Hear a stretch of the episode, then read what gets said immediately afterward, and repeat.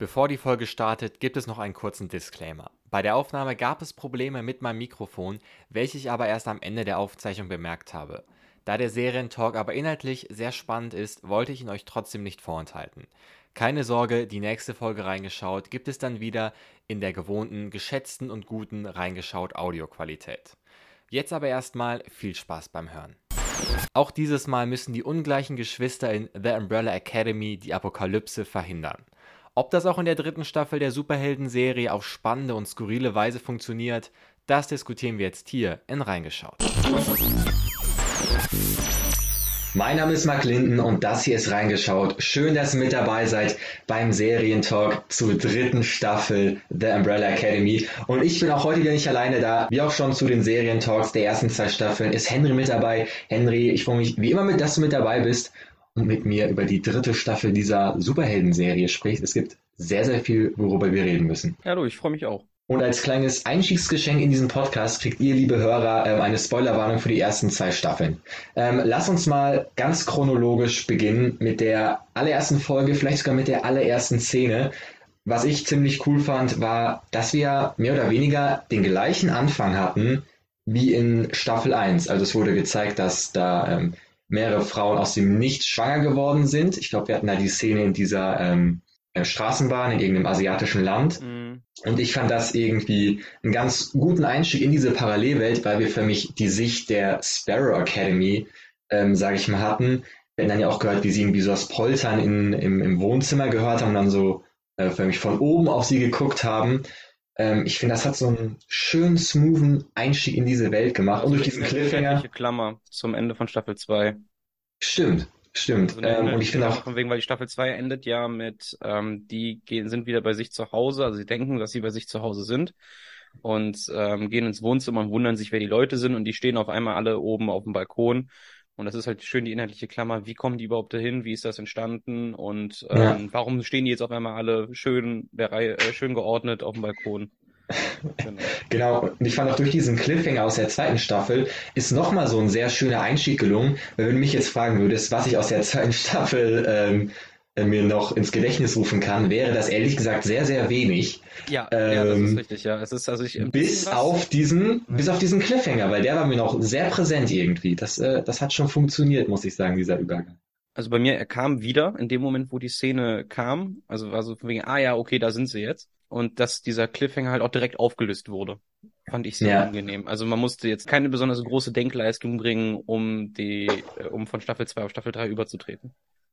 Äh, fand ich auch, fand ich auch angenehm. Und dann dachte ich, boah, jetzt geht's erstmal mit so einer riesigen Schlägerei-Szene los. Äh, du weißt, ich bin nicht so der Fan ich von. Das auch. Und auf einmal. Da, okay, und ja, komm, einmal, gebt euch ja. Macht, Macht und dann jetzt kommt geht's los. Tanzbattle.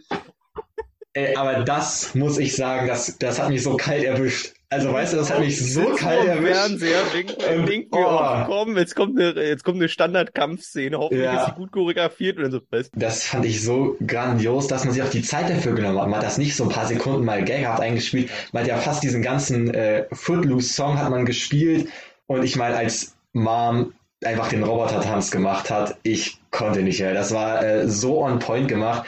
Ähm, man hat es natürlich auch gar nicht so richtig gecheckt. Ich dachte, boah, jetzt sind die aber wieder richtig abgedreht, dass die mit so einem Tanzbild anfangen.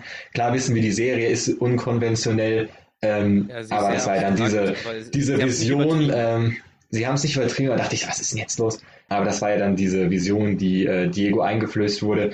Äh, das fand ich aber eine großartige Szene. Ähm, das hat mich direkt abgeholt. Ich, das ist sogar meine Lieblingsszene aus der Staffel direkt zu Beginn. Ganz kurzer Exkurs, wo wir gerade bei Footloose waren. Ich muss sagen, die Musik dieser Staffel, wie auch schon in den Staffeln davor, fand ich großartig äh, gepickt. Wir hatten am Ende der, der Staffel hatten wir The Heavy mit einem richtig starken Song. Wir hatten Iggy Pop dabei und äh, einen meiner absoluten 80er Lieblingssongs, äh, Geier Sturzflug mit Bruttosozialprodukt. Ja, Bruttosozialprodukt. Auch in der, auch in der englischen Version. Ich habe es dann ja, nochmal geguckt, ob das nur in der deutschen ist, aber es ist im Englischen auch drin, in Deutsch. Ja, ich hab's, ich hab's ist in beiden drin.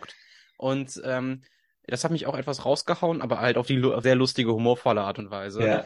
Ja. Und, ähm, das war wieder so dieses Gute Wahl. man hat es in der Schule einmal gehört, dieses jetzt wird wieder in die Hände gespuckt. Äh, sofort wieder so, ah, okay, jetzt wird's lustig. Kurze Story, ich habe als Kind habe ich diesen Song, wir hatten irgendwie so eine Neue Deutsche Welle CD, ich habe den rauf und runter gehört, ich glaube von 82 war auch Nummer 1 in Deutschland. Fand ich mega stark, ey, Musik äh, on point.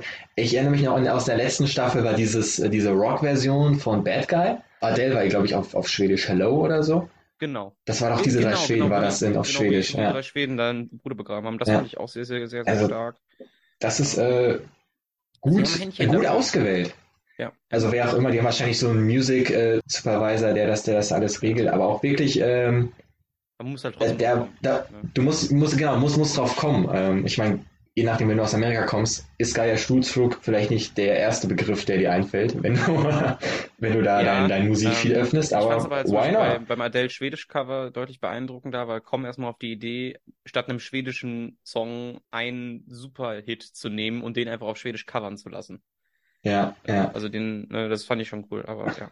Aber die, die Musik in der Staffel ist auf jeden Fall äh, passend. Ich habe mich jetzt nicht so in der Tiefe mit der Musik auseinandergesetzt. Ich fand sie aber halt nie störend. Also sie war halt immer, Auf keinen äh, Fall, ja. passend. Ähm, ja. Auch was, was ich, was ich mittlerweile einfach wichtig finde, weil das ähm, Ja. für mich gehört Musik mittlerweile genauso dazu wie ähm, zumindest Kulisse und Kostüm. Also würde ich in die gleiche, äh, würde ich die gleiche Wichtigkeit äh, beimessen.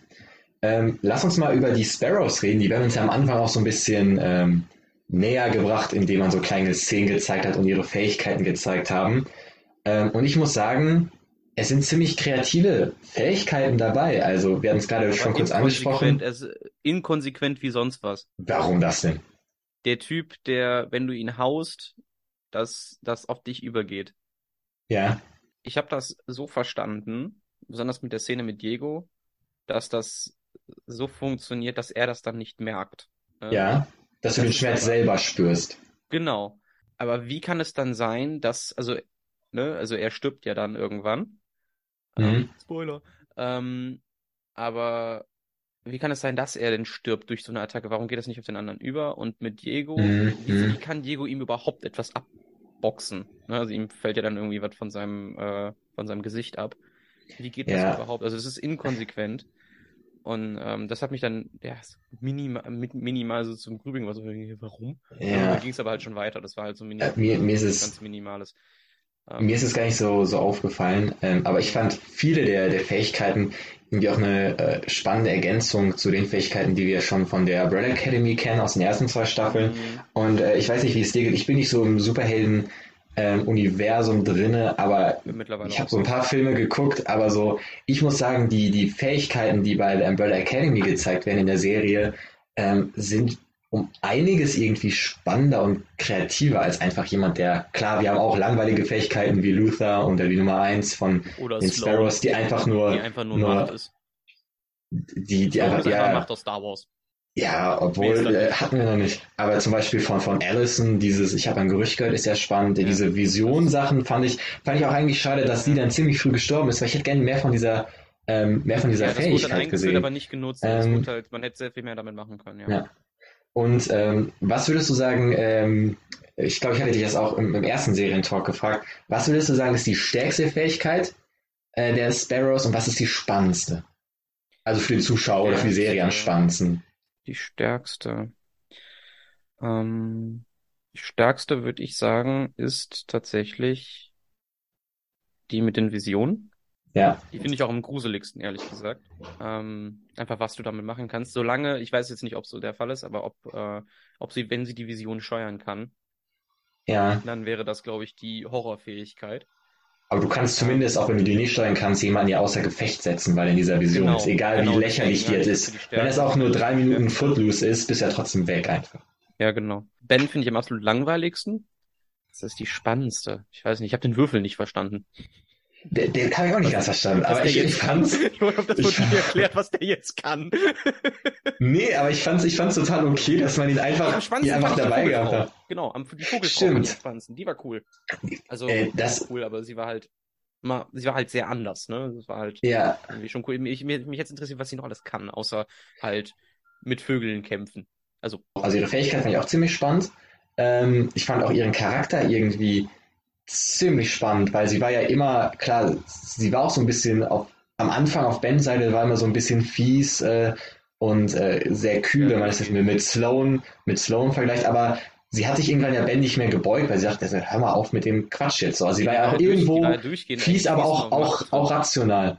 Ähm, deswegen fand ich ihre, ihre Fähigkeit auch ganz spannend. Aber ich fand auch ähm, die, die stärkste sowie die spannendste, äh, du hast auch gerade schon gesagt, diese Vision.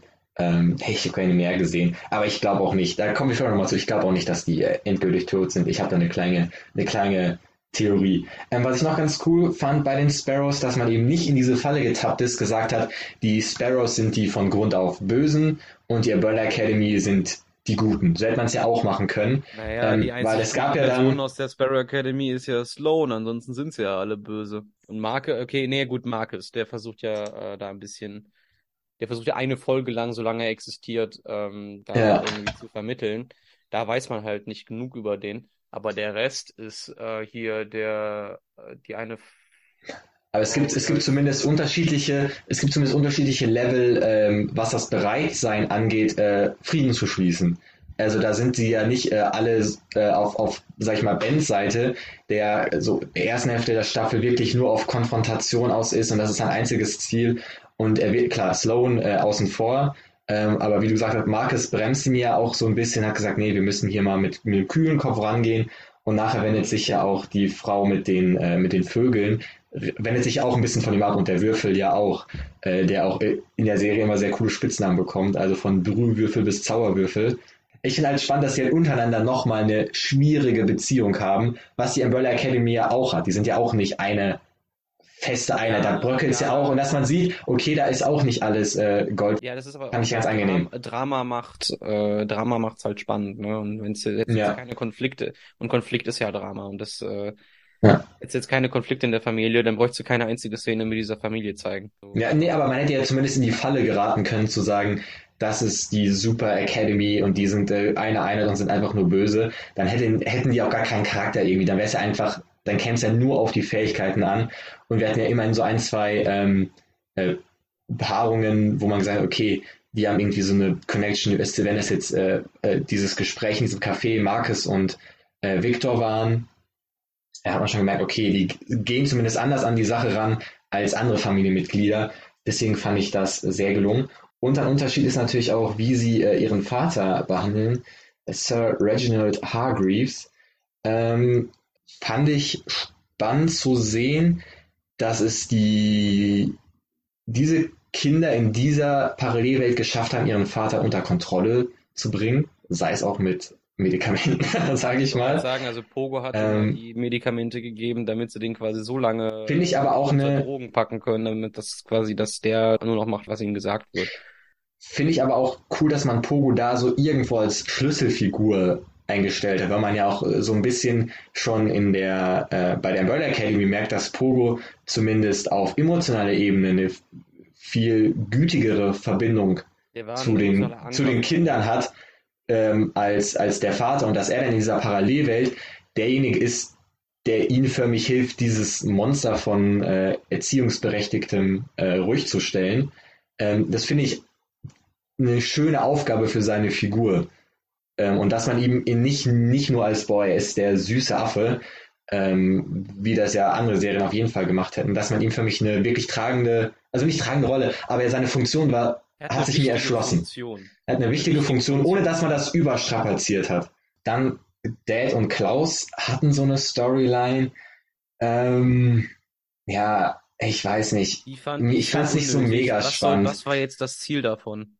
Das habe also, ich nicht verstanden. Ich habe es auch nicht ganz verstanden ich kann die, ich kann die Faszination von Hargreaves ja nachvollziehen, dass er das, also, dass er das erforschen möchte. Aber der hat ja die ganze Zeit dieses eine Ziel im Kopf, das er, das er erreichen möchte. Und inwiefern ja. hat Klaus ihm dabei jetzt geholfen? Also ich glaube, ich, ich glaube, nicht. eine Sache, die, ich, äh, die Sinn macht in der Storyline ist, dass man auch als Zuschauer irgendwo das Gefühl hatte, klar, er ist jetzt nicht äh, der letzte Mensch äh, der Welt, aber er ist so ein Tick wärmer und Tick menschlicher, äh, menschlicher als ähm, der Vater aus der, aus der anderen Welt. Aber das hätte man auch irgendwie anders machen können. Ich fand auch ein bisschen, dass Klaus Geschichte in meinen Augen ein bisschen ähm, auserzählt war, weil ich fand, wir hatten in der Staffel davor wo Klaus das erste Mal eine Liebesbeziehung zu einem Menschen eingegeben hat, der ja dann im, äh, ich glaube, Vietnamkrieg ähm, wurde das als Setting genommen, der gestorben ist. Und ähm, das fand ich dann ziemlich, ich fand das eigentlich eine ziemlich schöne Entwicklung in dieser Staffel, in der zweiten Staffel, dass man gesagt hat, okay, ähm, er war die ganze Zeit irgendwas, äh, irgendwie auf der Suche nach irgendetwas, hat versucht, äh, äh, das mit Drogen zu füllen, dieses Loch, was er hat, weil er keine, keine Liebe erfahren hat, etc. Und da hat man da die Geschichte, finde ich, ziemlich schön auserzählt, denn dieser Abschied von Ben, ähm, man hatte das Gefühl, er ist jetzt so ein bisschen ähm, aus dieser Suche rausgekommen, war ein bisschen zufrieden mit sich. Und dann hat man bei ihm dieses, äh, er will sich mit Dad wieder gutstellen, Thema aufgemacht und gleichzeitig dieses, er ist der aus der Familie, der am ehesten seine äh, Mutter suchen möchte, Thema. Und das war für mich so ein bisschen, lass diese Figur doch mal, in, es, ist, es ist irgendwie eine, eine tolle Figur, sie hat eine genau, tolle Entwicklung durchgemacht und jetzt sein, reißt ihr da wieder irgendwelche Wunden auf. Das ähm, hat auch für mich zu viel Platz eingenommen, muss ich ganz ehrlich sagen. Ja, es ist auch, also ich fand also, Klaus eigentlich schon immer eher nervig als irgendwas, weil, ne, also ich mochte seine, seine Figur eigentlich nie so wirklich sehr, es war nie, meine, nie mein mhm. Favorit. Ähm, und jetzt auch in die, wie du richtig gesagt hast, in dieser Staffel, er war, also ich fand schon die logische Konsequenz, das war jetzt nicht logische Konsequenz, aber die Fähigkeiten weiterzuentwickeln, dass er jetzt unsterblich wird, fand ich okay, er ist jetzt, er ist jetzt Superman, ihm kann mhm. keiner mehr was, okay, krass. Er kann auch eine Paralleldimension einfach reisen, woher auch immer das ja. jetzt kommt. Ähm, ja. Und er ist auf einmal König der Toten. sich selber. Mit Prinz der Toten nennt er sich. Prinz der nee, er nennt sich Prinz der Finsternis. Oder wie nennt er Prinz der Finsternis? Sehr ja, schön. Prinz ja. of Darkness oder so sagt er, er sagt er ja. Ähm, ja. Nee, also ich fand es auch viel zu viel uninteressant. Und ich ganz ehrlich, ich hätte nicht gesagt, dass ich sage, aber ich hätte in dieser Staffel lieber mehr von Five gesehen. Ja, ja. Er war also, in der ich, ähm, richtig gut. Er war was ich in dem Zusammenhang auch sehr gut fand, ähm, mit, mit äh, die Szenen mit Klaus und ähm, Fünf. Die sind ja zusammen irgendwie aufs Land rausgefahren und ich glaube auch irgendwie, mhm. klar, es ging wieder um Mutterherkunft, aber dann hatte ich zumindest das Gefühl, okay, jetzt ist Klaus ein funktioneller Teil dieser Gruppe, weil der, der Typ ist ja nicht, er ist ja nicht dumm, er, es gibt ja Momente, sag ich mal, wo man sagt, okay, der, der checkt schon einiges und dann dachte ich mir, okay, wenn die beiden jetzt als Duo auftreten, da ist ja immer noch eine gewisse ähm, Na, Fallhöhe zwischen fünf, der, der Pro äh, im Zeitgeschehen ist, im wahrsten Sinne des Wortes, ähm, gegen, gegen, und dann Klaus, der so ein bisschen crazy ist. Ich dachte, okay, dieses Duo kann für mich funktionieren. Äh, das kann jetzt die Hauptstoryline, auf die kommen wir auch noch zu sprechen, können die vorantreiben. Äh, die Szenen fand ich dann wieder gut, aber als man dann wieder diese ähm, Ballspielgeschichte äh, da und dachte ich mir, oh, und auch diese Szene im Jenseits, was ich optisch ganz cool gemacht fand mit diesem äh, Schwarz-Weiß und ähm, ich, ja, es ist immer schwierig, es ist immer schwierig, da was, äh, sowas darzustellen ja, wir kennen das ja auch aus, aus, aus Stranger Things und so weiter und aus Sabrina und überall her. Ähm, das ist da ganz, ganz dezent gelungen. Fand ich, war, also optisch war, fand ich die ganze Serie ziemlich gut, äh, by the way. Ja. Ähm, ähm, es gibt eine Szene, das finde ich ist so eine kind of eine Schlüsselszene, die mir den Charakter auch so unsympathisch gemacht hat. Das ist am Ende, wo Luther ja auch in dieser Welt ist. Ich weiß nicht, ob er tot ist. Das führt es euch zu weit, das zu diskutieren. Aber wir sind auf jeden Fall in dieser Welt. Ähm, und dann äh, sagt er, ey Klaus, du kannst ja zurückkommen. Gehst du bitte zurück und warnst die Frau äh, vor meinem Mörder, äh, die ich gestern geheiratet habe. Und Klaus sagt, nein, ich äh, will hier bleiben, mir gefällt es mir lieber und das ist anstrengend. Denke ich mir, das ist ja so krass asozial. Weißt du, wie ich das meine? Dein Bruder, oh, ja, aber das, aber das hat mir gezeigt, so, Klaus hat ist irgendwie dann vielleicht gar nicht gereift, wenn er, äh, wenn er sagt, boah, ich bin zu faul, um die, äh, die, die, die Frau meines Bruders und vielleicht des äh, nettesten Bruders so, oder sympathischsten Bruders zu retten. Also ich so, insoweit nachvollziehen, weil ich hatte absolut keine Sympathie für dieses Paar.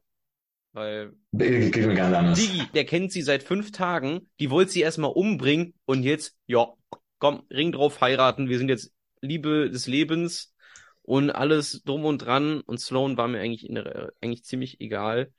Deswegen, äh, und ich kann es verstehen, also Klaus hat sie ja noch weniger begleitet als wir.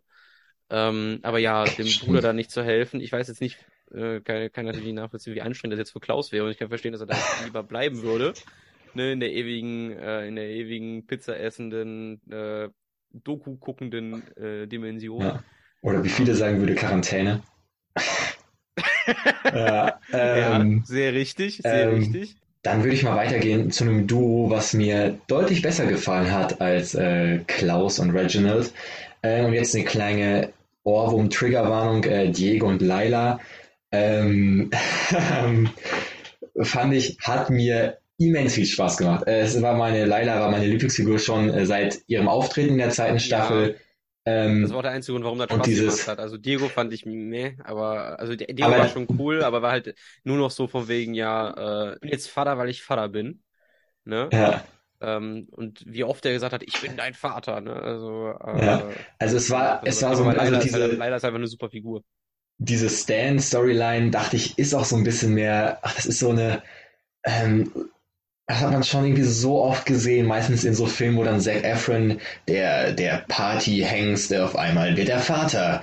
Und dann so, wow, er ist total überfordert mit dem Kind. Wer hätte das gedacht? Das sind halt so Filme, ähm, also so Filme, was heißt so Filme? Ähm, das ist ja jetzt nur in Umbrella Academy so ein kleines Element gewesen, aber da gibt es ja durchaus ähm, Leute, die sich das da in 120 Minuten angucken, so eine Story. Ähm, gar nicht mein Fall. Klar, es, also, das auch total es, ist, es, ist, es ist jetzt nicht mega, ähm, äh, dass ich gesagt habe, boah, das nervt mich brutal. Es gibt so ein, zwei gute Gags, die da mit reingeflossen sind. Es war jetzt auch nicht, dass ich dachte, das nimmt zu viel Platz ein.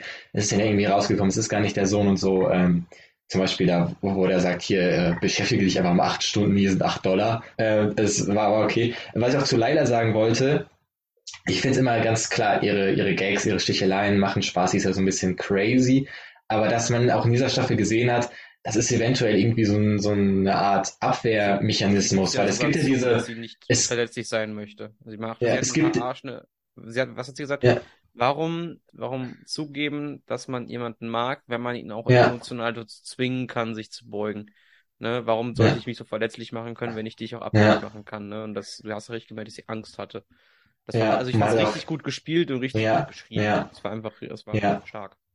Also fand ich auch, also diese Momente der Verletzlichkeit, die dann immer wieder so durchgedrungen sind, ohne dass man das vielleicht am Ende so ein bisschen in der letzten Folge, aber so im Lauf dieser Staffel hat man die immer wieder gesehen, äh, so sehr ähm, dezent und wie du gesagt hast, äh, einfach gut geschrieben und ist einfach eine Figur, finde ich, die sowohl irgendwie für ähm, gute Unterhaltung sorgen kann, aber auf der anderen Seite ähm, auch ein bisschen einfach tief, tief blicken lässt in ihren, ihren Charakter. sie- sie Ähm, fand ich, man halt, hält und gut, gut die Balance. Äh, und wenn man äh, ein, ein Spin-off aus dieser Serie machen müsste, wäre das in meinen Augen äh, Diego und Laila. Äh, es muss nicht Die sein, aber so. Mini, Absolut Mini-Folgen, nicht, nein. Miniserie. Miniserie, drei Folgen. Ich würde es mir angucken. Ich würde es mir angucken. Ich will Ähm, nicht, nein. Das ist also diese, also ich wüsste nicht, was, was du erzählen willst, weil sie geben für mich nicht den Stoff, charakterlich nicht den Stoff her, um eine komplette Serie tragen zu können. Klar, man kann da eine Serie rauszwingen, wenn man da, wenn man das unbedingt möchte. Ich sehe aber nicht den Mehrwert davon.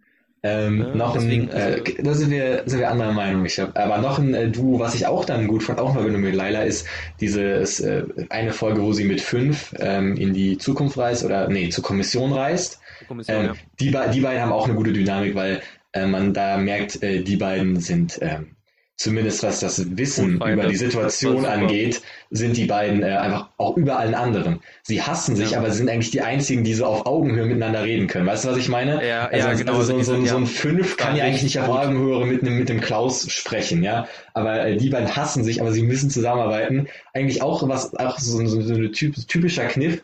Aber es hat so gut funktioniert. Ähm, Das war richtig gut. Ja, also Ja. auch, ja, ich, da stimme ich dir vollkommen zu. Diese, diese Sequenz, dieses Zusammenarbeiten war einfach richtig, richtig stark. Ja, äh, hat mir unfassbar viel Spaß gemacht. Und ich finde auch gut, dass man die Kommission nicht so präsent in dieser Staffel hatte, weil für mich war auch die Geschichte alle auserzählt. Ähm, ja, Die genau. tot. Seit Weil ich die zwei. Kommission auch immer so ein bisschen überzogen fand, so ein bisschen lächerlich fand. Ja. Ähm, auch, ich finde, das hat auch nie so ganz in die Serie gepasst. Wir hatten jetzt dieser, da war für mich auch völlig okay, wir hatten diesen kleinen Ausflug da zum älteren Fünf, ähm, äh, um die Story voranzubringen, ich kaufe ich jetzt- ein. Den fand ich jetzt äh, etwas übertrieben. Also schon, also ziemlich unnötig mit anderen Worten. Das war so random, dass da auf einmal ein hundertjähriger Fünf in einer Tube liegt und das, genau das richtig passende Tattoo hat. Ja gut, das war jetzt nicht Zufall, aber es war halt, ne, ähm, das fand ich halt schon komisch, von wegen, es, es hätte für mich mehr Sinn gemacht. Die haben ja für jedes Puzzle-Szenario ähm, Mhm. irgendein Buch darum stehen. Mhm. und irgendein Formular und hättest, hätten sie es irgendwo da irgendwie, sei es auch Zufall gefunden, ja, das wäre sehr klischeemäßig gewesen, wenn da eine Akte rum, runtergefallen wäre und auf einmal, oh, da ist die wichtigste Information oder so. Mhm. Ähm, aber das ist halt außerhalb der Zeit, ne? Also, die haben ja mit anderen Worten alle Zeit der Welt, wenn sie da sind, ne? Dann lass sie das doch. Ah, ist, das, ist das abgekapselt, die, die soweit Kommission weiß, von, von der Zeit? soweit ich, so, so wie ich das verstanden habe, ist das halt außerhalb der Zeit, weil von da aus kannst du ja überall hinreisen, ne? Ja, ja. Ähm, das ist ja kein richtiger manifestierter Ort.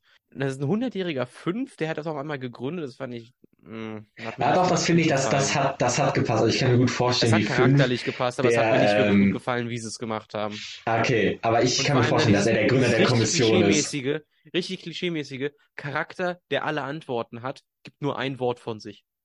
Ja, und Charakter, der stirbt halt danach, auch, ja. also, ja genau, Charakter, der es halt auch prinzipiell so zwei, drei, mit zwei, drei Worten erklären könnte. Ne? Aber Ja, oder, oder selber der ist ja, ich weiß nicht, wie lange der da drin ist, er hätte es auch einfach aufschreiben, obwohl leider nicht wissen können, wer es wer es liest, Ja, gut, aber in einer ähm, Lunge schreibst du in der Regel nicht mehr. Aber es gibt doch wohl Audiologs. Ne? Wenn du schon nicht mehr schreiben kannst, dann sag doch hier, keine Ahnung, Alexa, mach mal Audiolog. Sternzeit Ey, 395. das wollte äh, ich gerade, das wollte ich gerade sagen. Das hat nämlich an so so gefühlt jede Folge Star Trek, äh, wo ja, die auf so einem verlassenen Schiff Sternzeit sind und das erste, was sie machen, ähm, Wir sie- fliegen ja, nach ja. Nordosten. ja, wir sind eine Kolonie. Oh, eine. Was ein Ja, ja. Zufall. Wir haben noch eine Kolonie und die sind alle böse. Was ein Zufall. Es ist, äh, es ist äh, wirklich, es ist, äh, hat mich direkt an Trek erinnert. Jetzt, wo du das sagst, auf jeden Fall. Die Ähm, Kommission hat mich jetzt auch an John Wick erinnert. bin ich raus, Ja, bin ich raus, Ja, die haben da halt auch so ein Netzwerk, ne? Und das sieht halt ähnlich aus, nur da deutlich besser umgesetzt. Aber Ja. äh, fand ich zumindest Ähm. John Wick besser umgesetzt. Aber das ist auch ein Film, die haben es nicht so präsent gemacht, aber ich war halt da. Ja. Aber, ja. Ähm, ja, aber ganze fünf Layla-Storyline auch, auch, auch großartig. Ähm, ich würde mal ein bisschen äh, weiterspringen, oder ich weiß nicht, ob das ich weiter fand ist. nicht die ganze äh, Storyline großartig. Ich fand einen Teil von Leider Story großartig. Wer, wer, wer den den? den fand ich richtig unnötig kacke, aber Naja, naja. Das war Ja, irgendwie das, äh, wie Stan da hinkommt. Da lief, lief Geier Sturzflug im Hintergrund, da war ich wirklich, ähm, ähm, Da, das war witzig, ich fand den Band nur dann so von wegen, da habe ich mir deinen Vorschlaghammer ausleihen, von wegen so, jetzt bist du Teil von einer Band. ja, Und die Mutter, Obwohl das so- obwohl ich's- die verschwindet teilweise okay- mit dem Bassisten. Ja, komm, willst du den Typen verarschen? Okay, tschüss. Ne? Ähm, kommen, also das fand ich halt so. Ja. Obwohl ich es ganz cool fand, mal zu sehen, was, was Layla in der Zwischenzeit gemacht hat. Ähm, also fand ich mal ganz in, oh, interessant, da rein zu, ähm, reinzuschauen. Ähm, oder irgendwie ganz, ganz cool gemacht mit, mit West-Berlin und das ähm, hat man ja mit originalen Fernsehbildern äh, so ein bisschen vermischt. Äh, coole Sache. Ähm, wir gehen mal weiter zu einem Comeback aus der zweiten Staffel. Ähm, ziemlich überraschender Auftritt, würde ich sagen. Er war in Folge 3, wenn ich mich irre, gegen Ende, wo äh, die Sparrows den Umbrellas äh, gegenüberstanden und es äh, zum Kampf hätte kommen können, wenn nicht ein älterer Herr auf einmal alle einfach weggepustet hat. Es Den war äh, Charakter Harlan fand ich so unnötig. der, der zurückgekommen ist. Also ich, ich kann dir gleich sagen, warum ich ihn nicht sehr relevant fand, aber ich fand zumindest den Auftritt, den Auftritt fand ich zumindest äh, stark am Anfang und ähm, ich fand, ich, für mich war es auch irgendwie gut gespielt. Also man hat gemerkt, dass das die gleiche Figur, also Nee. Schauspielerisch fand ich auf Das fand Schauspielerebene, ich- habe ich total gemerkt, dass es die gleiche, die gleiche Figur ist, fand ich gut gemacht. Ähm, und er tat mir auch in der ganzen Serie so leid. Man hat ja so Bilder aus seiner Vergangenheit gesehen und man hat ja auch gesehen, wie er dann die Mütter der Umbrella Academy getötet hat. Also in meinen Augen war das ja absolut ein Unfall und ihn dafür zu blame, finde ich eigentlich ziemlich unfair, ist oder? vollkommen Also, also, menschlich. Es ist, oh, es ist, blame. es ist, es ist Okay, okay, okay, es ich, ich verstehe, ich verstehe Alice, ich das- verstehe, das warum Allison das das macht, ja. ne? Aber ich Also, verstehe, also es macht aber keinen Sinn. Genau, es ist, also es ist jetzt, vor allem sie sollte wissen, dass sie als Superheldin sollte wissen, dass halt Unfälle passieren, dass man halt sich nicht immer unter Kontrolle hat. Ne? Ja. Aber ich, also ich habe es nicht verstanden, was kann er denn jetzt genau, außer dass er Victor in Gelb ist. Ähm, Ja. Von den Kräften her. Und auf einmal kann er auf der komplett, kann er auf der ganzen Welt die speziellen Köpfe explodieren lassen. Fand ich war überhaupt nicht erklärt, sondern das war jetzt einfach so. Wir brauchten eine Erklärung von wegen, warum sind die Mütter jetzt tot? Wieso, wie kam es jetzt überhaupt zu der ganzen Sache? Ja. Ist jetzt so. Ähm, Aber für, die, für diesen Zweck fand ich es eigentlich gut, das zu nutzen, ehrlich gesagt. Weil man musste ja, man man musste das Paradoxon musste man erklären. Und ja, äh, das, man musste ja, diese Kugel erklären. aber Und so dadurch macht es Sinn. Falsch. Nee, ich fand's Nee, gut tatsächlich. So zu machen fand ich falsch, weil das gibt ihm, er hat, er hat sehr mächtige Kräfte, ja. Es wurde vorher und nachher nie etabliert, dass er jetzt random Köpfe explodieren lassen kann. Ne? Das war dieses eine Mal. Ja, das war ja auch, weil seine, weil, dann, seine, weil, seine, weil seine Mutter gestorben ist. Die einzige Person, hat man ja im Rückblick gesehen, die ihm irgendwas bedeutet weiß, hat. Ja, und dass er dann so eine extra Kraft ist ja bei allen so. Ne? Du musst es halt trotzdem, irgendwie, dass es halt trotzdem passt. Ne? Also du brauchst schon diese Indikatoren von wegen, der kann das prinzipiell. Ne? Ja, aber ja, also nee, für mich jetzt, hat das, das Sinn ich, gemacht. Das fand ich nicht gut. Nee, das hat, ich, für mich hat es absolut keinen Sinn gemacht, dass es auf einmal auf der ganzen Welt Köpfe explodieren. Vor allem diese also spezifischen. Also, dann mach, dann pack, dann pack noch mehr, dass mehr Köpfe explodieren. Du, also finde ich, da, geht, da gehst du einen Tick zu weit, äh, zu weit in die Materie rein. Also ich fand, äh, auf Oberfläche hat das für mich alles, äh, hat das die ganze Sache rund gemacht. Ähm, und ich fand es auch sein Charakter wichtig. Ich fand seinen Charakter wichtig äh, für die ähm, Entwicklung von Allison, äh, wo ich auch gleich äh, darauf zu sprechen komme. Aber erstmal würde ich äh, kurz zu, ähm, ich wollte noch kurz auf den Tod eingehen der Mitglieder der Sparrow Academy und warum ich nicht glaube, dass sie tot sind. Hier meine also, Theorie. So, das gleich mal, halb ab zählt nicht. Ich will gleich mal deine Theorie dazu hören. Und zwar, oder deine Meinung zu meiner Theorie ich hören. Keine, die sind tot.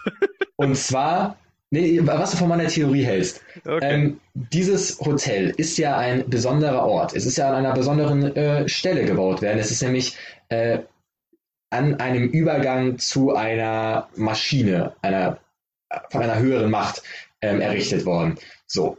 Also meine Theorie ist, dieses Hotel ist abgekoppelt von der realen Welt, abgekoppelt von der Zeit, weil ähm, Luther stirbt auch in diesem Hotel. Und wir sehen am Ende der Staffel, dass er, zwar ohne Fähigkeiten, aber dass er lebt.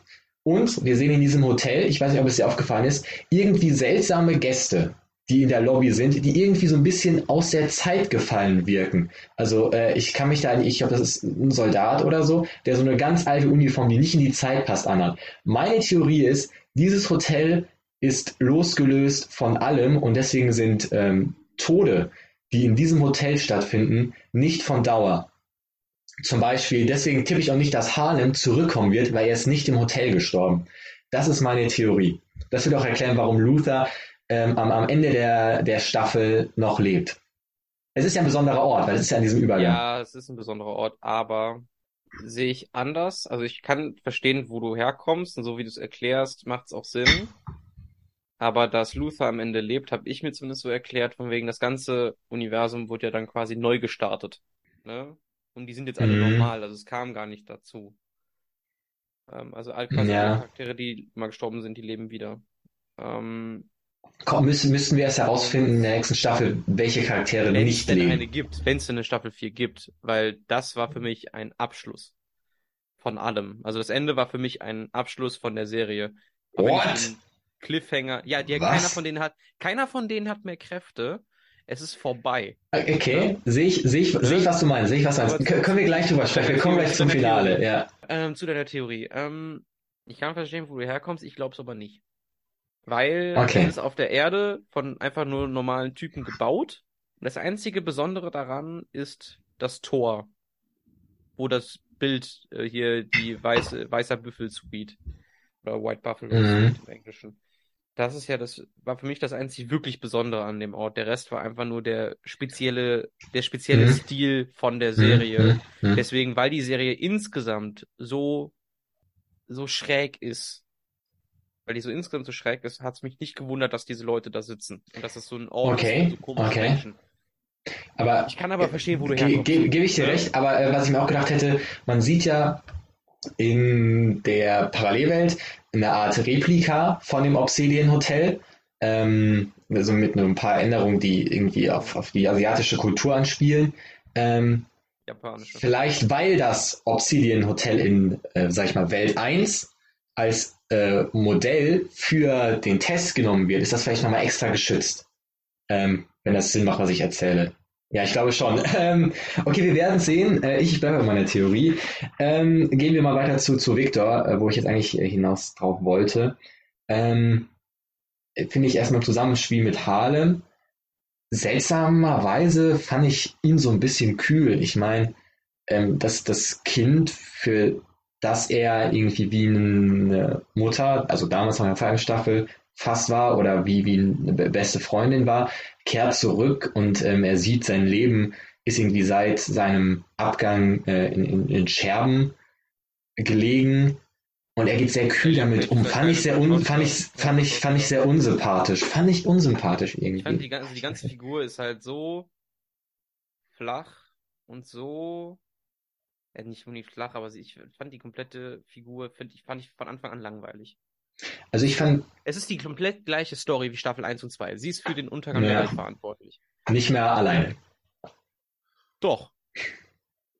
Weil sie. Achso, weil sie Harlem die Kräfte gegeben hat. Kräfte, und, ja, ne? ja. Worauf auch nicht mehr eingegangen wird. Ne? Sie gibt ihm die Kräfte. Der einzige, der einzige, der sich mal, der mal kurz reagiert, als das erzählt wird, war Ben. Ne? Ja. Der guckt mal kurz doof. Und ansonsten wird da nie drauf eingegangen, dass, ja. dass sie einfach irgendwem supermächtige Kräfte gegeben hat. Mal so gerade eben. Ja. Ne? Ja. Und insgesamt fand ich, es ist im Vergleich, sie ist dann wieder von der Familie aus gesehen böse. Ne? Außenseiterin wieder, auch. Ne? Außenseiterin, ja. es ist wieder die komplett gleiche Geschichte, es ist nichts Besonderes. Und, und dann am Ende alles ist wieder tippitoppi, alle mögen sie wieder. Ne? Ja. Gebe ich dir recht. Ich finde, dieser Charakter ist einfach nach, nach zwei Staffeln, wo sie, im, wo, sie im Mittel, wo sie im Mittelpunkt stand, also zwei Staffeln, wo sie im Mittelpunkt stand, hat sowas von gereicht. Ihr Charakter ist jetzt auserzählt, finde ich auch in der dritten Staffel. Sie hat auch mal diese Außenseiter-Position, wie sie Harlem rettet. Ich finde, ganz, ein ganz, ganz schöner Satz von fünf ist, glaube ich, ähm, der gesagt hat, weil sie hat ja gegen die äh, Gruppe gehandelt. Deshalb wäre diese uralte Frage ähm, aufgeworfen worden, kann man Menschen leben? Aufwiegen auf, äh, da wo ja keine richtige Antwort drauf gegeben worden ist, aber die Gruppe hat sich ja entschieden, ja, äh, wir müssen Harlem ähm, ähm töten und ähm, da meinte fünf, als äh, Victor ihn ja versteckt hat, ähm, ein, ein, ein Superheld, der nicht auf andere hört, nur seinen eigenen Kopf durchsetzt, ist der Bösewicht. Nee. Fand ich, äh, oder es, ist nicht war, ganz, es ist nicht ganz richtig, was, er, was du sagst.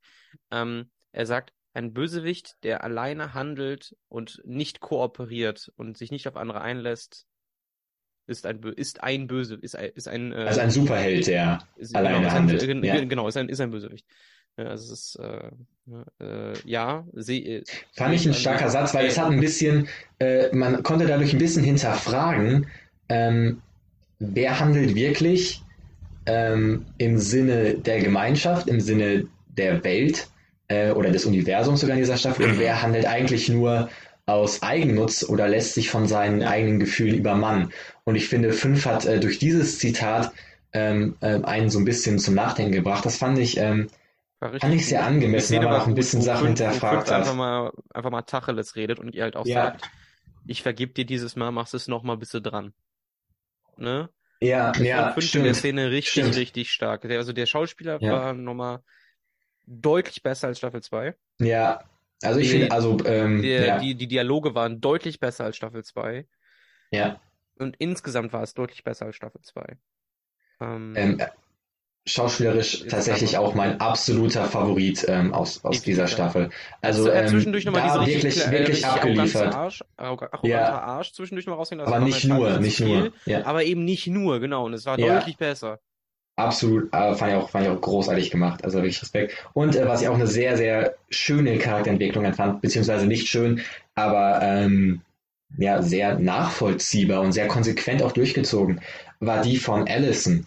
Ähm, wir, gehen mal zu Staffel 1 zurück. Da war sie ja die aus der Academy, die hat das geordnetste Leben hatte. Sie hatte eine Karriere, sie hatte eine Familie, äh, sie hatte in ihrer Familie auch ein Kind. Und alles war gut. Sie war so ein bisschen der Anker, fand ich. Und dann sind sie ja zack in der Zeit zurückgefahren. Sie hat ihre Tochter verloren. Das Schrecklichste, glaube ich, was was hier passieren kann. Sie hat aber es trotzdem geschafft, in dieser neuen Zeit sich ein neues Leben aufzubauen. Sie hatte, hat einen Mann gefunden, den sie ja geliebt hat. Sie hat eine Bürgerrechtsbewegung äh, ins Leben gerufen, was ich auch einen der spannendsten Stränge. einfach dazugekommen. Sie hat sie vorangetrieben. Ähm, sie, sie dabei, hat zumindest, ja. war auf jeden Fall einer meiner, meiner Lieblings-Storylines auf der zweiten Staffel. Und dann verliert sie auch dieses Leben, was sie sich in der Vergangenheit aufgebaut hat, erneut und ist jetzt in einer, äh, in einer Welt, wo sie weder ihren Mann hat, noch äh, ihre Tochter hat.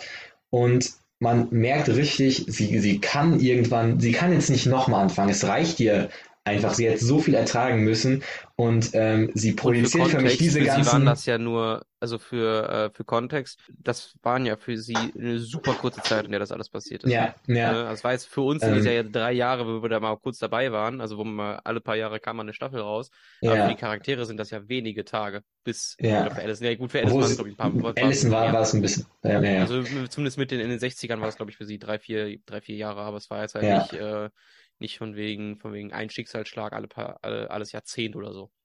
Und ich glaube, dass dann äh, Harlem noch zurückkommt für mich so eine, so eine Art Bezugsperson von Victor und dass ähm, sie dann erfährt, okay, er trägt irgendwie eine, wenn auch eine unfreiwillige und ungewollte Mitschuld, dass sie dann sich einfach nicht mehr zusammenreißen kann und ihn dann tötet, dass man so weit geht, dass man ihre Figur so weit dreht, finde ich ist einfach sehr konsequent. Und auch diesen Deal, den Ja. sie nachher mit, äh, mit, mit, Hargreaves. mit, mit Hargreaves Was macht, war jetzt finde ich, eigentlich? ergibt die, alles die Sinn. Frage hat sie nie beantwortet.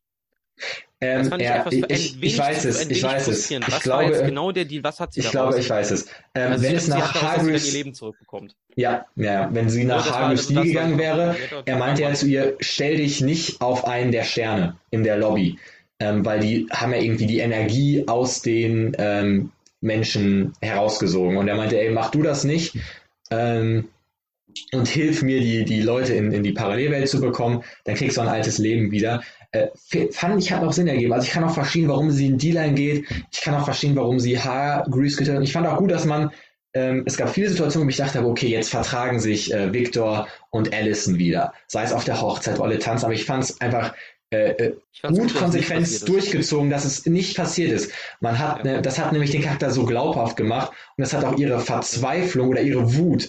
Und man, es ist, ist auch völlig verständlich, weil sie hat am meisten verloren, weil sie war die Einzige, die sich wirklich was aufgebaut hat. Ich meine, Diego hat ja Laila mitgenommen äh, in die neue Welt und, und so weiter und so weiter und, und Ja, Luther ist jetzt wirklich aber äh, du weißt, was ich meine. Ähm, Ja. Und äh, Luther hat, hat auch sein, seine, sein, sein Glück gefunden.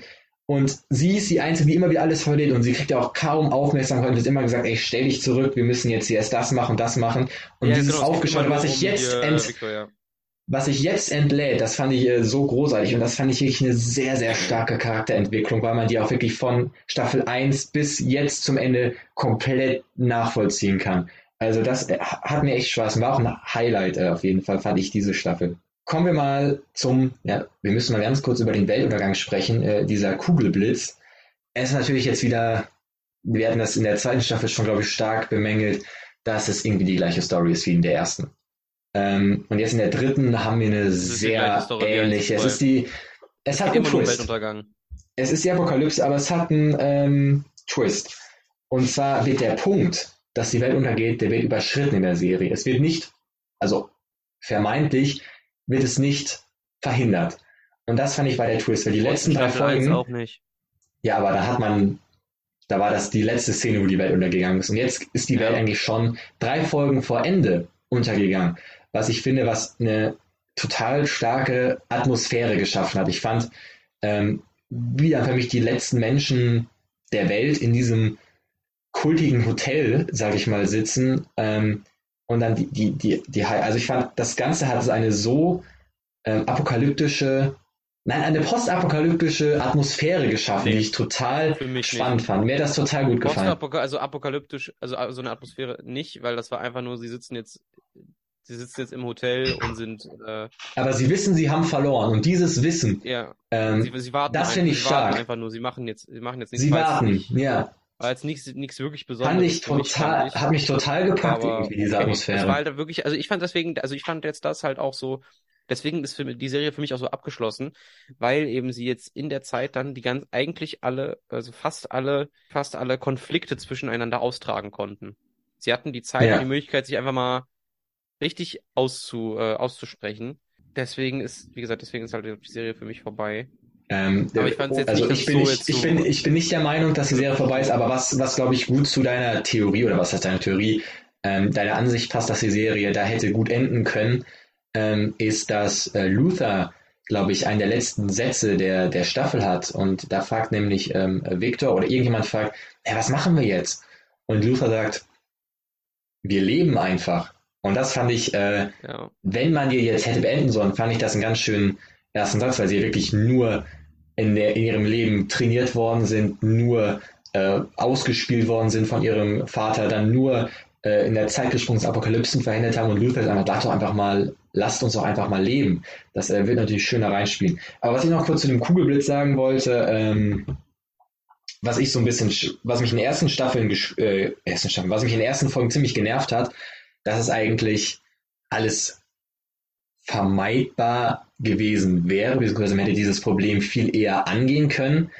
Ähm, ich fand es ein bisschen zu kindisch gespielt, äh, zu kindisch geschrieben, dass die diese irre Rivalität zwischen den Familien hatten und einfach diese Lichtkugel im Keller ignoriert haben. Man hat einfach auch konstant ignoriert, dass schon ab Folge 1, deren Nummer 1 spurlos verschwunden ist, dass man dem gar nicht mal nachgeht, ähm, dass man sich viel eher hätte um diese Apokalypse kümmern können. Also weißt du, was ich meine? Es wurde in meinen Augen zu lange Ja, einfach so als, zu als, Prio dran. 2, als Prio 2 gesetzt.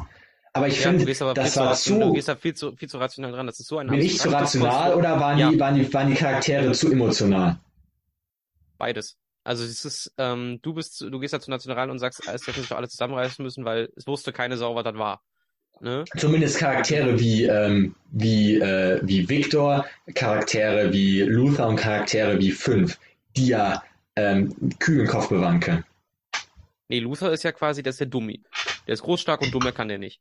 Ähm, Ne, ne, pff, nee, nee, nee, nee, stopp, stopp, stopp. Ich würde sagen, Luther ist der mit der größten Emotionalintelligenz. Also Luther ist der, der einfach mal sagt, das ist aber äh, was Leute, anderes lasst uns doch mal bewahren.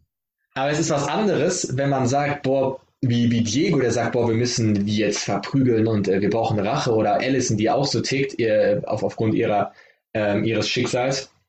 Aber Luther, der sagt, ey, lass uns doch einfach mal zusammensetzen äh, und das besprechen. Deswegen äh, fand ich schon, er war ja auch der, der klar, hat auch die Liebe mit reingespielt, der die Familien zusammengebracht hat. Und das hätte man, es war für mich so ein bisschen, da ist ein Problem und das könnte man viel, viel einfacher lösen. Es ist, die Lösung ist zu offensichtlich. Weißt du, wie ich das meine?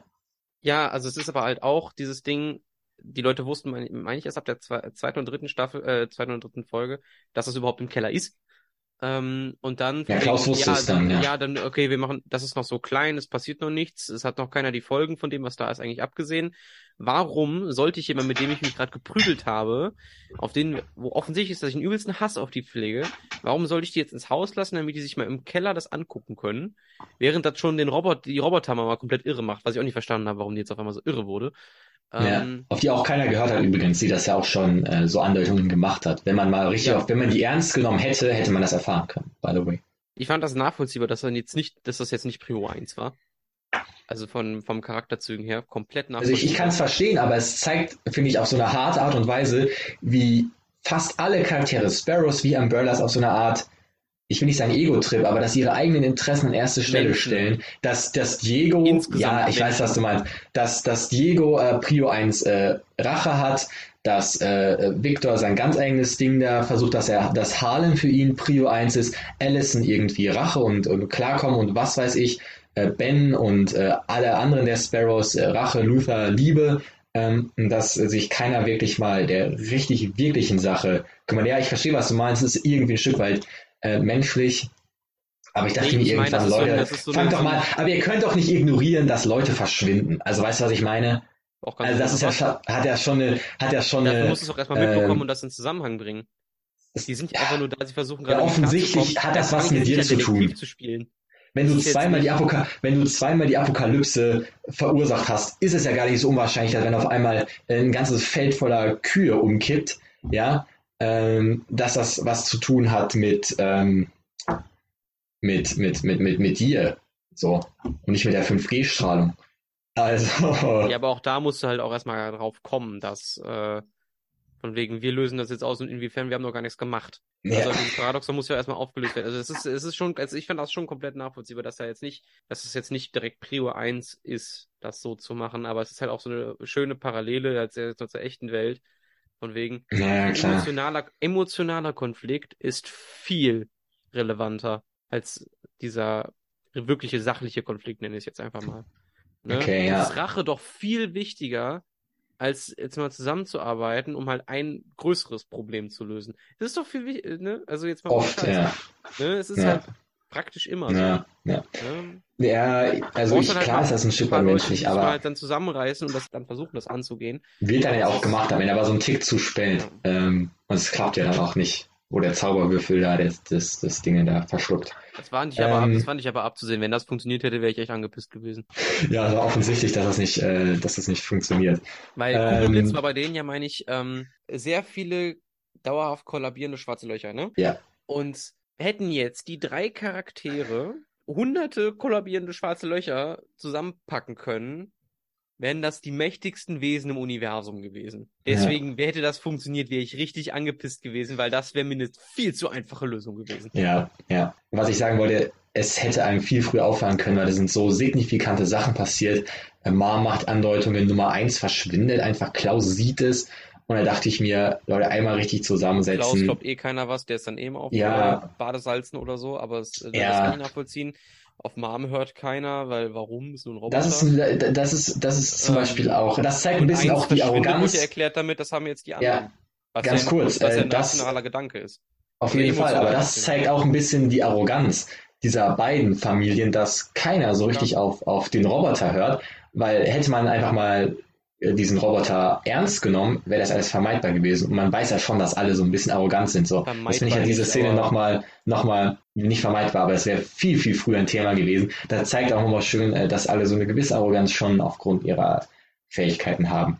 Und dann lass uns mal bitte ganz kurz über eine Love Story reden. Wir haben Luther in Love in dieser Staffel. Und ich weiß, bevor du jetzt anfängst, äh, dich darüber zu äh, echauffieren, würde ich gerne meinen ich Punkt klar Ich werde mich machen. nicht einfach echauffieren, ich finde es unnötig. Das war's. Ich unnötig finde, langweilig. es sei ihm gegönnt.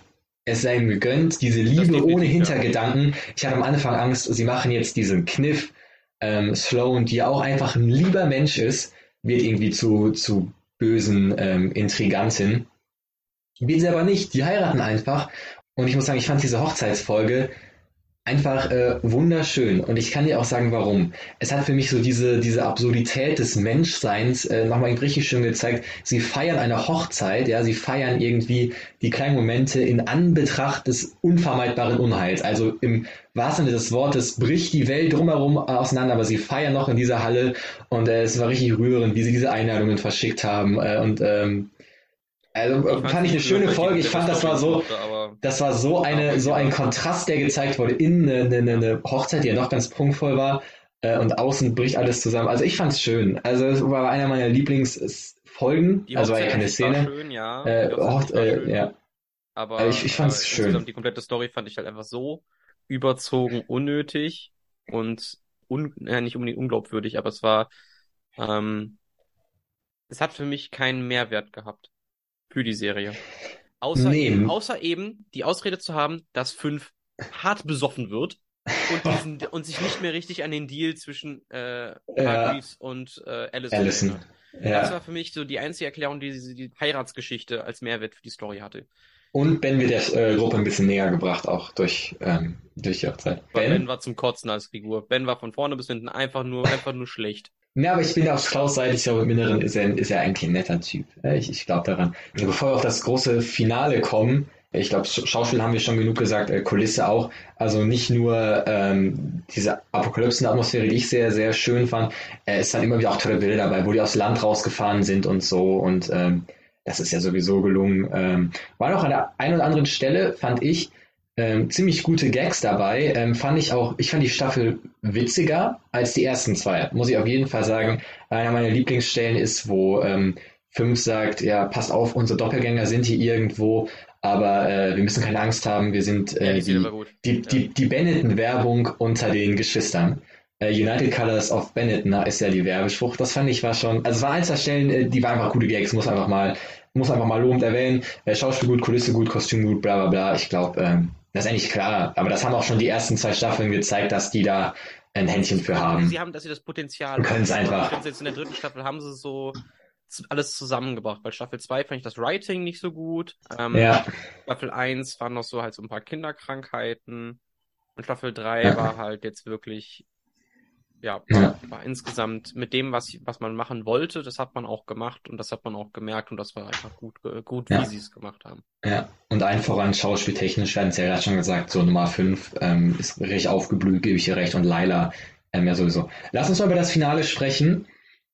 Ich muss erstmal sagen, ähm, ziemlich perfide, aber auch ziemlich gut gemacht, wie äh, Reginald die Gruppe für mich zusammengeschweißt hat, äh, wo er gesagt hat, äh, nichts bringt Menschen so zusammen wie ein gemeinsamer Feind und wie er dann äh, Luther dafür hat sterben lassen. Eine, nee, Äh, nichts, nichts von einer Familie so zusammen wie eine Hochzeit oder ein, oder ein Begräbnis. Genau, und Hochzeit hat nicht funktioniert, ähm, weil auch Luther da ziemlich strong war und er hat ihn auch erst gar nicht eingeladen. Ähm, und dann ging es äh, um die Beerdigung und er, eigentlich ein bisschen offensichtlich, Fünf hat es ja schon so ein bisschen erwähnt. Das letzte Mal, wo wir alle zusammengekommen sind, war, als, äh, als er seinen Selbstmord vorgetäuscht hat. Deswegen perfider Trip. Ich hätte auch nicht damit gerechnet, dass äh, Luther stirbt. Was ich dann noch einen Tick überraschender fand, ist, dass er Klaus so außen vor gelassen hat, ihn dann rausgeschubst hat, aber er hat überlebt, das war ja irgendwie klar. Und dann waren sie auf der anderen Seite. Und ich finde dieses Szenario eigentlich immer ziemlich spannend. Ähm, was heißt immer, aber es, ich habe schon irgendwie gefühlt ein, zwei Mal gesehen. Es gibt auch eine sehr gute Doctor Who-Folge zu, äh, so eine Art ja, Horrorhotel, sage ich mal, mit seinen Gängen und seinen Zimmern. Und äh, dann haben wir auch nochmal so gemischte Teams gesehen, ähm, die dann nochmal so ihre letzten äh, Unstimmigkeiten untereinander geklärt hatten. Wir hatten Sloan und, und, und Ben, wo Ben dann sich doch entschieden hat, mit dem Team zu kämpfen. War auch so ein gewisser Moment, wo Laila und Diego ihre Unstimmigkeiten ein bisschen geklärt hatten. Fand ich irgendwie ein gelungenes Finale. Es war nicht dieser, Wie es war, gekommen es war nicht dieser mieser, es war nicht dieser mega Endkampf, sondern es war so ein bisschen dezenter gehalten, was, ist, was der Serie aber sehr, sehr gut, sehr gut ge- getan hat, fand ich. dass überhaupt eine Figur von denen, also jetzt mal Ben außen vor, der ist sowieso, der möchte ja einfach nur, dass alles, was der will, ist halt von seinem Vater gemocht zu werden.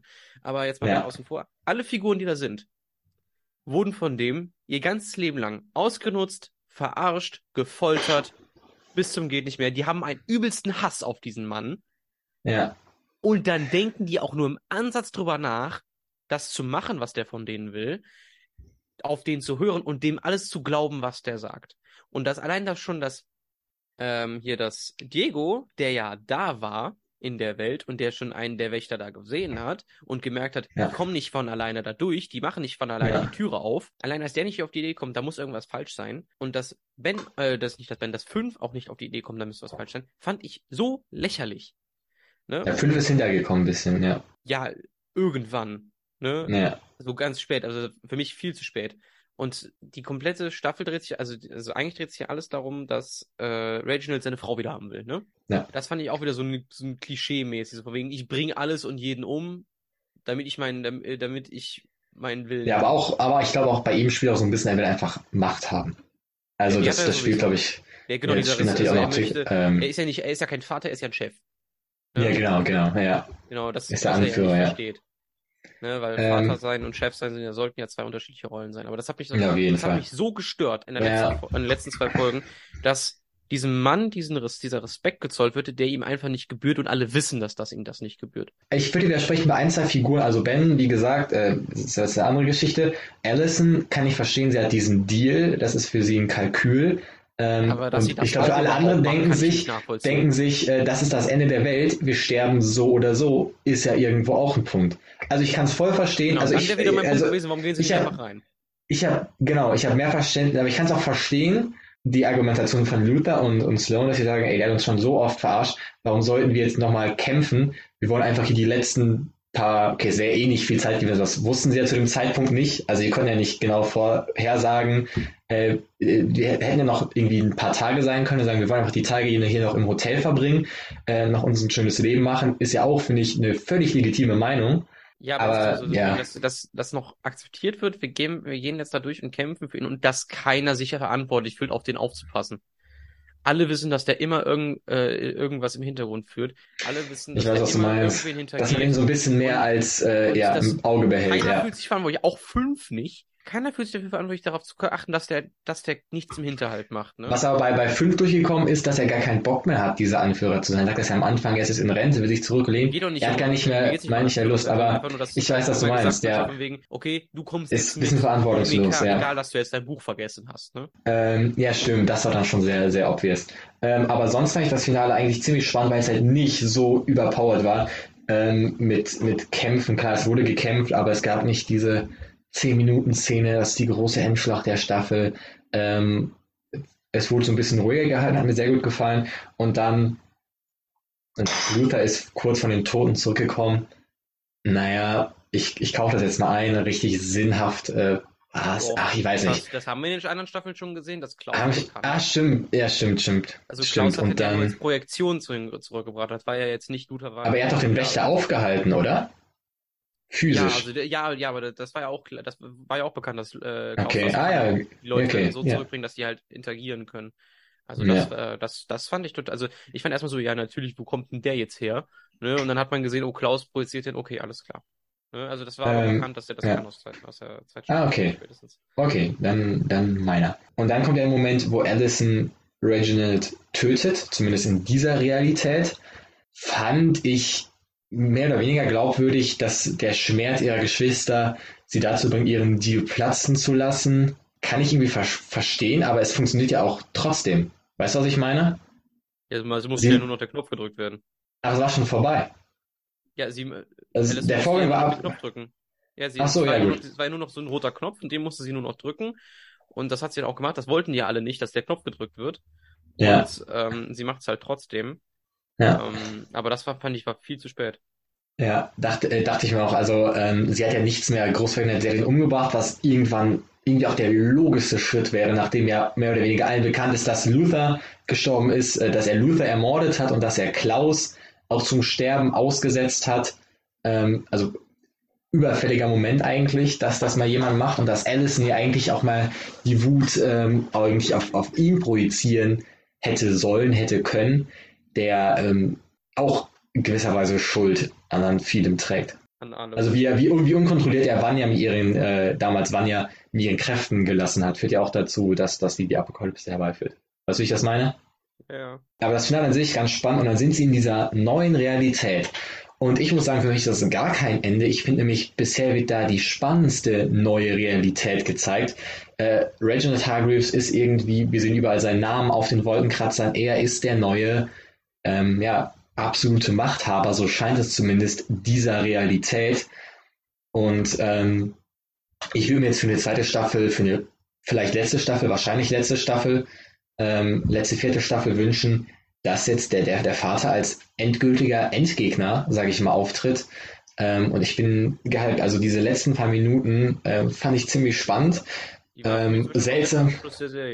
Die waren ja einfach nicht. Meinst du? Die waren jetzt, ja, immer in der kompletten Serie wurde auf abgestellt. Hargreaves ist berechnend, hochintelligent und erreicht immer, was er will. Und wenn er das will, dann kann er das auch. Er hat jetzt keine andere Motivation. Die ganzen anderen Staffeln war seine Motivation, die Leute dazu, die Kinder dazu so zu trainieren, dass er seine Frau wieder bekommt. Jetzt hat er seine Frau wieder. Mhm.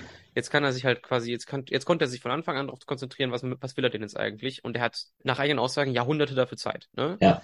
Dementsprechend ist das jetzt quasi Abschluss von seiner Storyline. Es ist ein Abschluss von den anderen Storyline, weil was Aber er ist doch der Herrscher dieser neuen Realität. Das kann nicht das Ende sein, der dass der er Böse gewinnt. Ein riesen Businessman. Ja, es ist ja, es ist ja nicht Businessman, wenn dir jedes Gebäude dieser Stadt gehört, Oh, in dieser, dieser kurzen Szene, die wir sehen. Also ich weiß jetzt nicht, was jetzt sein genauer Status ist, aber es sah jetzt für mich so aus, als wäre er quasi einfach nur Businessman, dem jetzt, dem jetzt alles Nee. Also, für, also mein Ähm, Eindruck ist, dass ihm diese Welt gehört für mich jetzt, diese Realität. Ja, dann ist es halt so. Selbst wenn das so ist und, ne, dann ist das halt so. Da ist Und es total der und jetzt die Psychopath. Frage, wie wollen sie es denn machen? Weil, ganz ehrlich, wenn dir alles der Welt gehört, dann haben fünf Leute keine Chance.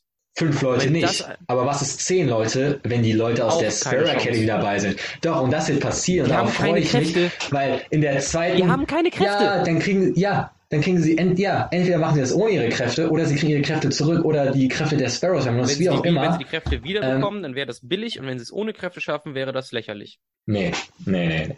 Also ich glaube, da finden wir was Gutes. so Also ich finde, das ist die spannendste. keinen Sinn. Doch, das ist bisher die spannendste Ausgangslage dieser Serie, finde ich. Ähm, was mich ein bisschen gewundert hat, warum Sloan nicht dabei ist. Was mich richtig ärgern würde, ist, wenn sie einfach gestorben ist, haben wir gesagt, sie ist nicht mehr für die Story wichtig, weil es wird gar keinen Sinn ergeben, dass sie nicht mehr dabei ist. Äh, äh, also es wäre völlig sinnfrei, sie nicht mehr in der Story zu haben. Ähm, und ich würde gerne auch die anderen äh, Sparrows wiedersehen. Ähm, ich freue mich eigentlich auf eine, auf eine vierte Staffel. Und jetzt kann man auch vielleicht ein bisschen sich mehr mit dem Konzept der Serie anfreunden, dass vielleicht jede Staffel einfach eine neue Realität abbildet, wo immer die Apokalypse verhindert werden muss. Man kann natürlich sagen, klar, das ist ein bisschen eintönig, aber wenn man das irgendwie akzeptiert, der Grundtenor dieser Serie, finde ich, kann man sich ein bisschen mehr damit anfreunden. Ähm, wenn also irgendwann wird es halt einfach eintönig und langweilig, wenn man es halt immer die immer nur die gleichen Storys erzählt und immer das gleiche hinausläuft. Und äh, was ist jetzt, was sie jetzt ja. drei Staffeln lang gemacht haben. Ja. Und wenn sie das nochmal eine vierte Staffel machen, dann nein. Hm, finde ich nicht. Also ich finde, durch diese Staffel konnte man sich deutlich mehr damit anfreunden. Wenn wir jetzt noch eine starke vierte bekommen, bin ich eigentlich ziemlich zufrieden. Ähm, wie zufrieden wir sind mit dieser Staffel, das werden wir jetzt noch einmal final festlegen und zwar in Form von Punkten. Es ist die große Punktevergabe für jeden und jede, die diesen Podcast noch nie gehört hat. Ähm, wir, vergeben, wir vergeben am Ende des Serientalks immer Punkte für die Staffel. Null ist das schlechteste und 5 ist das Beste. Der daraus resultierende Durchschnitt ist dann relevant für das Jahresendranking, was ihr im Reingeschaut Weihnachtsspecial hört. Euch sei an dieser Stelle übrigens noch gesagt, dass ihr alle Staffeln von The Umbrella Academy auf Netflix streamen könnt. Henry, willst du anfangen? Soll ich anfangen? Ja, mach du mal. Also ich muss sagen, ab Folge 1 hat mich die Serie schon mehr gecatcht wie in den ersten beiden Staffeln. Das liegt einmal daran, dass wir irgendwie tolle neue Charaktere bekommen haben durch die Sparrows. Es liegt daran, dass der Fokus teilweise auf Figuren lag, beziehungsweise nicht Fokus, ähm, aber dass man bei den Figuren eine viel spannendere Charakterentwicklung gesehen hat als in den Staffeln davor. Es ging nicht mehr nur um Victor, es ging jetzt um Allison, die, wie ich finde, ähm, eine super Figur war, um da mal ein bisschen tiefer einzusteigen ähm, ihre Verbitterung für mich zu sehen, ihre Verzweiflung das hat mir sehr gut gefallen. Äh, Laila Diego, Laila 5 war für mich auch absolutes Highlight. Dieses, diese Duos haben total gut funktioniert, schauspielerisch, kulissentechnisch, äh, musikalisch.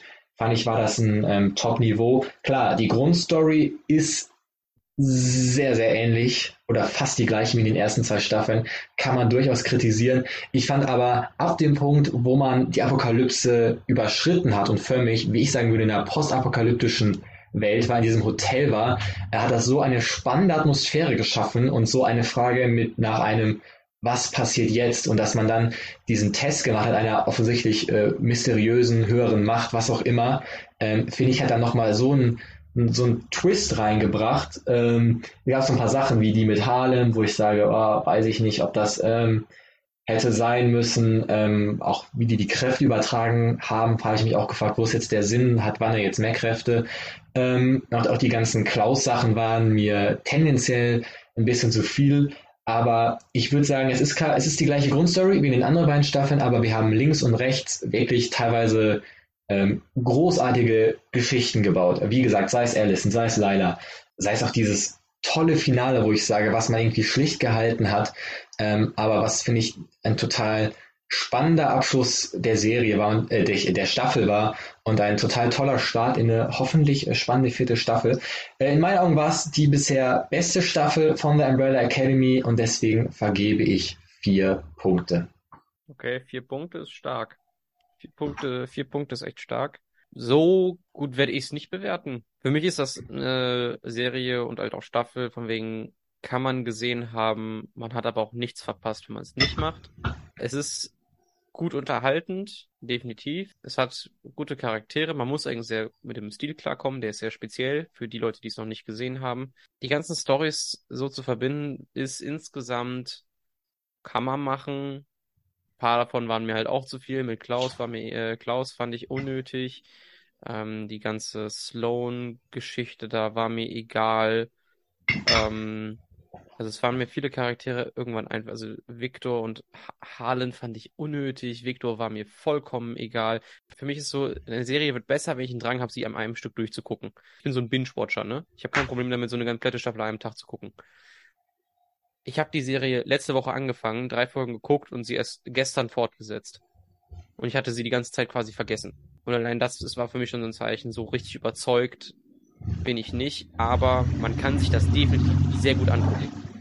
Wenn man, da, Okay. äh, wenn man halt drauf steht. Man kann das sich sehr gut angucken, aber es ist jetzt nicht äh, die, die Offenbarung. 3,5 Punkte, weil die Staffel 3 ist deutlich besser als Staffel 2. Dann sind wir bei 3,75 Punkten. Ist es besser als Staffel 2? Würde ich auch. Also ich fand sie deutlich, ich weiß gar nicht, wie wir auf 3,5 damals gekommen sind. Entweder haben wir die zweite Staffel zu gut bewertet oder die, die dritte jetzt zu schlecht, Ja, weil ich finde, da ist ein gravierender, Beides. da ist ein beides. gravierender und gra- ja, auch beides gravierender Unterschied. Also dritte Staffel viel besser als die zweite. Die Serie rangiert jetzt mit der Punktzahl eher im unteren Segment, sage ich mal, unseres Jahresranking. Wo genau, das erfahrt ihr in nur wenigen Monaten, Wochen hier im großen Reingeschaut Weihnachtsspecial. Also abonniert am besten diesen Podcast, um das nicht zu verpassen. Und wenn ihr jetzt noch mehr zu Umbrella Academy hören wollt, wir hatten schon einen Serientalk zur ersten und zur zweiten Staffel. Könnt ihr euch gerne anhören. Der Serientalk zu Staffel 1 übrigens die erste Folge reingeschaut überhaupt. Henry ist auch dabei in beiden. Henry, dir nochmal vielen, vielen Dank fürs Zugast. Das hat mir wie immer unfassbar viel Spaß gemacht. Wir hören uns in der nächsten Folge reingeschaut. Bis dann. Ciao. Tschüss.